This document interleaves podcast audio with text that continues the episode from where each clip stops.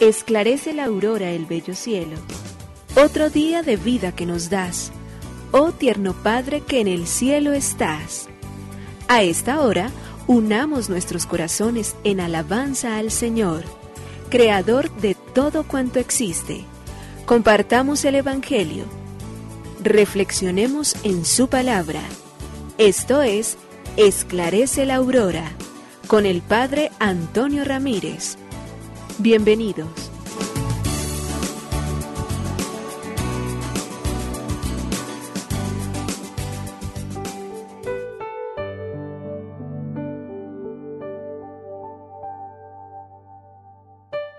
Con los muy buenos días, hoy lunes 11 de abril. Lunes Santo, estamos en la Semana Mayor y queremos entonces durante estos días dejarnos llenar realmente de la luz, de la gracia, la misericordia infinita de aquel que, habiendo sufrido por nosotros, ofreciéndose en el altar de la cruz, nos alcanza la salvación y la gloria para todos nosotros los creyentes. Por sus llagas hemos sido curados, nos dirá San Pedro durante estos días.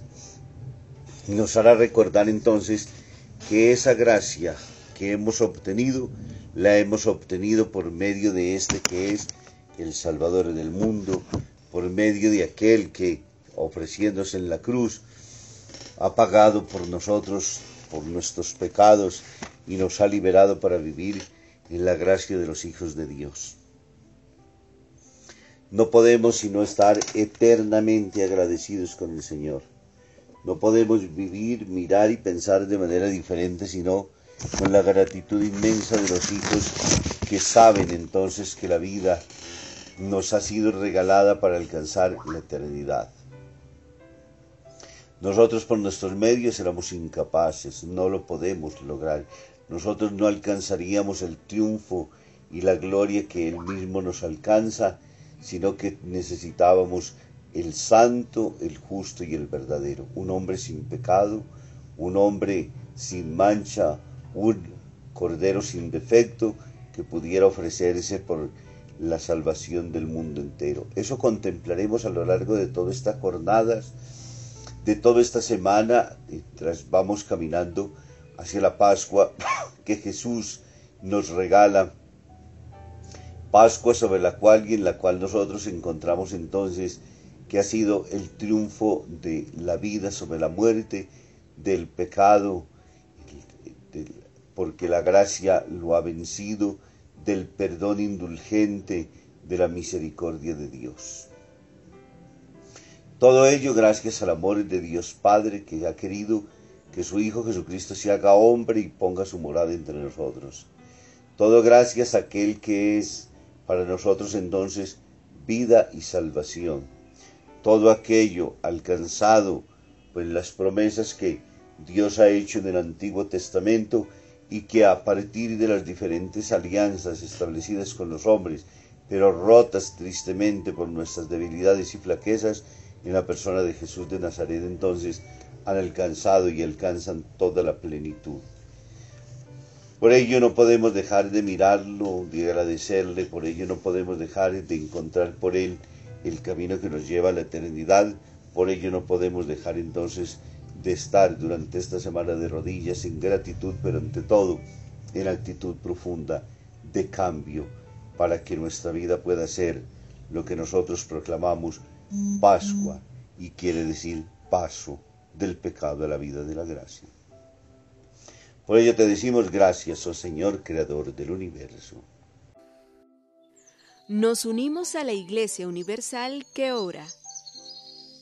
Esclarece la aurora el bello cielo, otro día de vida que nos das. Gracias a Dios, Creador del universo, oh tierno Padre que en el cielo estás. Nuestras voces unimos al concierto que el universo eleva ya en tu honor. Desde la tierra al cielo más profundo, Tierno Padre magnífico Hacedor, conserva nuestras almas sin pecado, a nuestro cuerpo da fuerza y salud, y nuestra mente ilumina piadoso con un rayo benéfico de luz. Por nuestra amada patria suplicamos, por la iglesia elevamos oración, por nuestros amados padres y familia, siempre dichosos los hagas tú, Señor. En tu santo nombre, comenzamos este día de vida que nos das. Haz que lo acabemos santamente, oh Padre nuestro que en el cielo estás.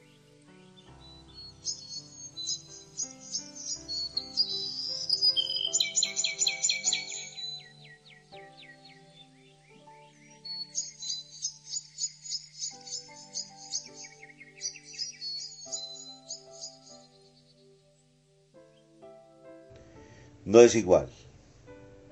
En una pareja de recién casados, ella le dice al marido, ahora que ya estamos casados vas a saber lo que es una buena cocinera. Estupendo, dice el joven esposo, pero nunca me habías dicho que te gustaba cocinar. No hablo de mí, querido, me refiero a mi madre que se viene a vivir con nosotros.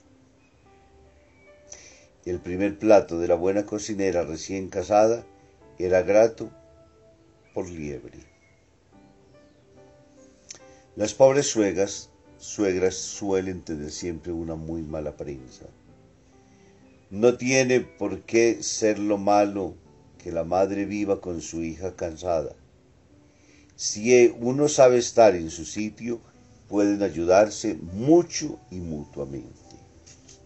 Se ha estigmatizado demasiado a las suegras se ha eh, pensado siempre demasiado mal de ellas, se les ha hecho una muy mala propaganda a lo largo de la historia, cuando realmente hay gente, mujeres muy buenas, cuya tarea y misión es ayudar, comprometerse frente a la pareja, ayudarlos frente a, a sus propios caminos de progreso y de avance, de lucha, y ella entonces asume el papel y el puesto que le toca.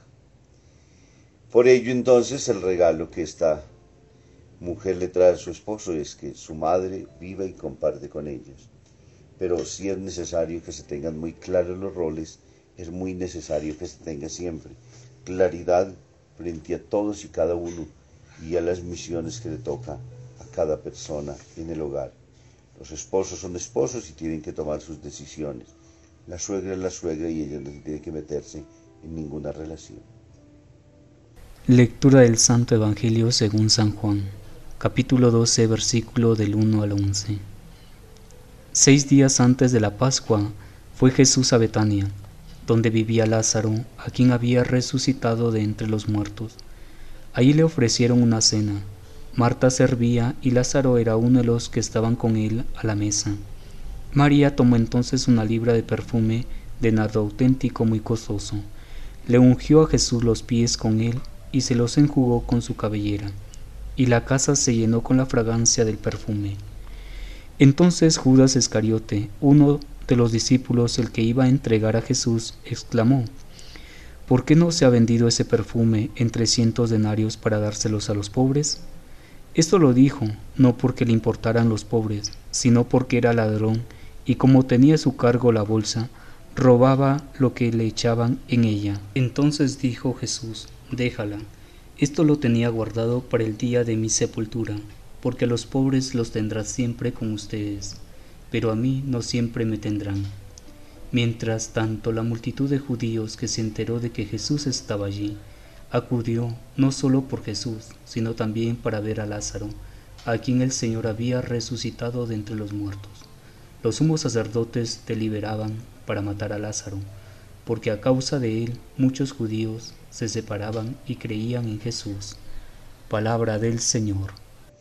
Gloria a ti, Señor Jesús. El Evangelio de Juan hoy en el capítulo 12, versículos del 1 al 11, nos lleva entonces a Betania, un lugar querido, una experiencia maravillosa vivida por Jesús de Nazaret, Muchas veces se encontró con ellos y fue su hogar y su amistad creció profundamente con Marta, con María y con Lázaro.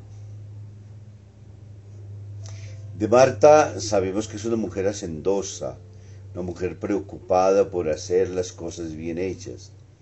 De María sabemos que es una mujer, ante todo, de vivir en adoración, en escucha, en contemplación, delante del Señor la palabra Y de Lázaro sabemos que además de ser un muy buen ser humano, pues ha sido llamado nuevamente del sueño de la muerte a la vida. Y entonces todo ello para manifestar el poder y la grandiosidad de Dios. A la luz de este evento, de que Lázaro ha regresado nuevamente a la vida, Jesús pasa nuevamente por allí. Hay mucha gente, sabemos que eso se convirtió en un espectáculo terrible, que inclusive para Jesús se convierte en un peligro y en un problema muy severo, puesto que en vez de estar agradecidos se convierte en un testimonio demasiado elocuente de lo que Jesús puede realmente hacer y los va a meter a los judíos en graves peligros con los romanos y por ello hay necesidad de darle muerte. En ese contexto entre alegrías y tristezas, es un ambiente enrarecido, está Jesús y María saca una libra de perfume de nardo genuino, es decir, lo más costoso que se puede conseguir, lo más fino que hay. Ahora entonces, con ese mismo, se pone a enjugar los pies de Jesús, a secarlos con sus cabellos, y la fragancia llena toda la casa. ¿A qué huele? A Dios. Huele a su presencia eterna y misericordiosa, a esa luz que hemos buscado y deseado tantas veces nosotros, a ese sentido y gusto de trascendencia que empapa hasta los rincones más recónditos de ese hogar. Y en medio de toda esa alegría de fiesta, aunque valía mucho, ahora aparece un personaje como Judas, enojado porque ha habido un derroche.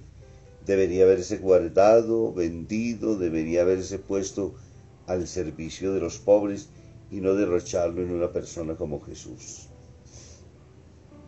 Juan, que conoce bien los sentimientos de Judas, dice que no era que le importaran los pobres, que sencillamente era un ladrón y pues quería tener la plata que se hubiera vendido. Marta lo tenía reservado, para él, perdón, María.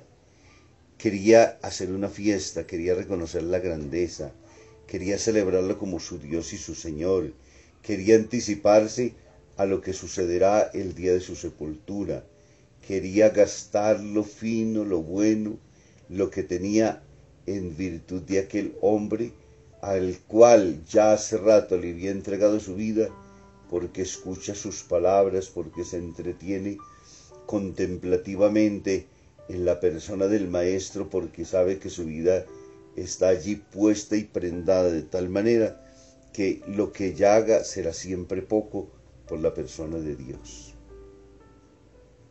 Nos regale una bellísima lección. Delante de Dios todo debe ser gastado en virtud de Él. Todo debe ser entregado en la generosidad absoluta y plena todo debe ser puesto a los pies de aquel que es maestro de la vida, señor de la historia. Todo vale la pena entonces derrocharlo en él, puesto que él, con su inmensa generosidad, ha hecho el derroche de gracia, como lo dice el mismo San Pablo, cuando rescatándonos del pecado, ha entregado su vida en la cruz, el que es el Hijo de Dios y no dejarnos llevar por los intereses mezquinos, dañinos y perversos. Dios se lo merece todo, a Dios se le debe dar siempre el culto perfecto de adoración, a Él se le debe entregar la vida, la vida en plenitud. Que esta sea a lo largo de esta semana nuestra más profunda, seria y clara reflexión. Queremos entregarle todo lo que somos y tenemos, lo más costoso y valioso de nosotros, nuestro corazón, todo nuestro ser para que Él vive en nosotros y para que con nuestros actos lo proclamemos como lo que Él es, el Hijo de Dios hecho hombre. Que nos bendiga el Padre, el Hijo y el Espíritu Santo. Muy feliz día.